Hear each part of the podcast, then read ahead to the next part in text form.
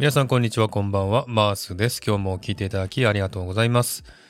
えー、今回からですね何回かに分けてインナーチャイルドを癒すというタイトルでお話をしていきたいと思ってます。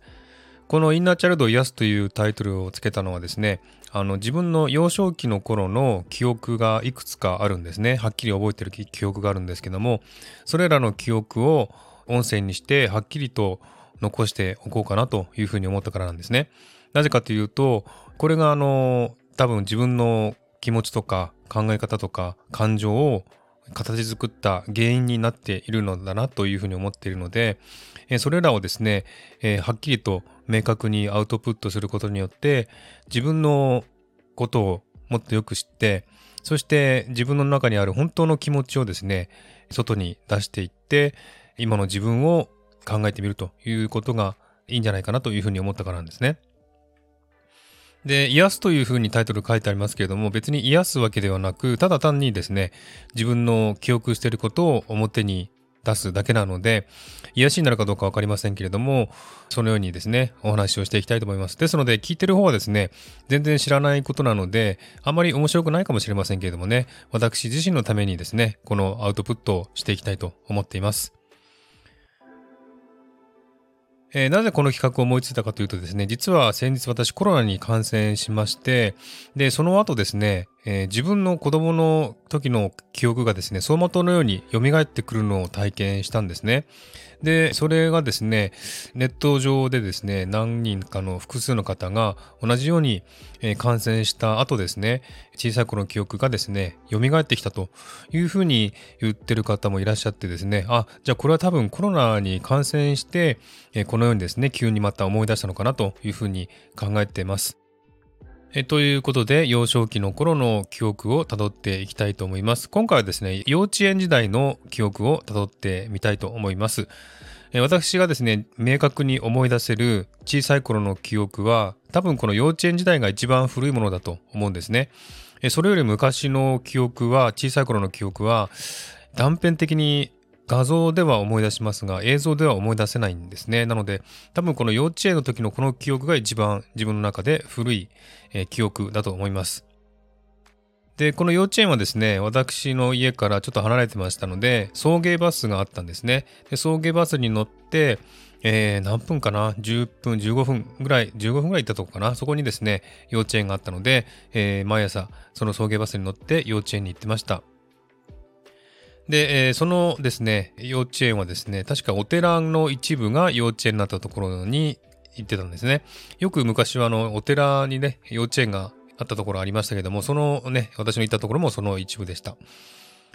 でですね、その当時のことは断片的に映像で思い出すんですけれども、はっきりとした流れで覚えているのは、同じですね、まあ、教室というか、クラスにいた女の子のことなんですね。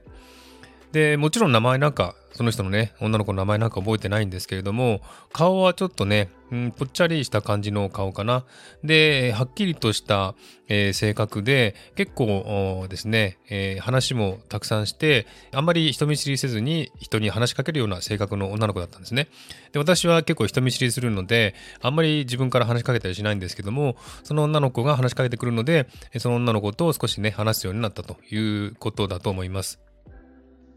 えー、その女の子との記憶なんですけれども、私はその時ね、あの幼稚園に筆箱を持って行ったんですね。で、その筆箱がですね、緑の透明のプラスチック製の四角い筆箱でして、で、えー、その筆箱のデザインがですね、えー、小さい四角がたくさん書いてある、えー、透明なもの、四角がね、えたくさん書いてあるものなんですね。で、そこにですね、私の名前をひらがなで一個一個書いていったんですね。で、しかもそれはですね、逆さまにですね、えー、下から読んだ私の名前を一個一個四角の中にひらがなで書いていきました。で、そしてですね、その四角の中のね、逆さまに書いた自分の名前を見てですね、逆さまから読むとこんな風になるんだっていう風にね、えー、言ってた覚えがあります。それがですね、まあ一番幼稚園時代に強く記憶に残っていることですね。うん、その女の子とまあ、たわいのない、そういったね、自分の名前を逆さまから書いた、しかも筆箱に書いてしまったということで、キャッキャ喜んでいたっていう、そういうね、えー、記憶がすごく頭の中に残ってます。それ以外のことは、うん、ほとんど幼稚園時代は思い出せないですね。なので本当にあの、その記憶だけがいつも蘇ってきて、この今までの人生の中で何回かね、ふっと思い出すことがありました。ね、私の初恋はですね、小学校の頃なんですけれども、多分私が女の子を意識したのは、その女の子が初めてなのかなというふうに思います。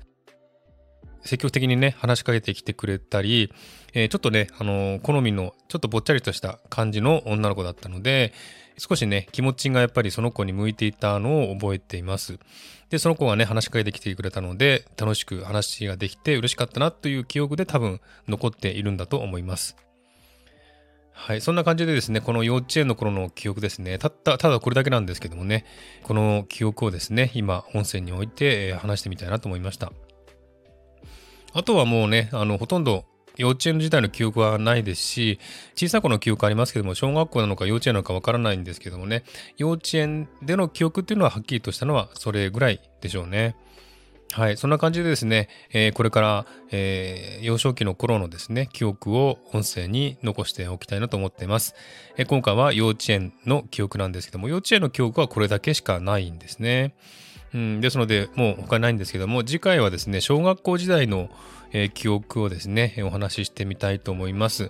あ、やっぱり記憶に残ってるのはですね、楽しいことよりもちょっと辛かったりとかですね、嫌なこととかですね、そういったことをよく覚えているんですね。なので、そういったことが多分私の今の性格を形成しているのかなと思いますので、えそういった内容をですね、これからアウトプットしていきたいなと思っています。えー、次回は小学校時代のお話をしたいと思います。小学校時代のお話はですね、結構たくさんありまして、まあ5つぐらいありますんでね、またまだまだ先も続きます。中学校時代もまあ4つ5つあります。で、高校時代もですね、3つぐらいありますんで、えー、この先たくさん続きますんでね、もし興味があったら聞いていただければ嬉しいです。はい。ということで、今回は、えー、幼稚園時代のお話をしました。聞いていただきありがとうございました。また次回お会いしましょう。マースでした。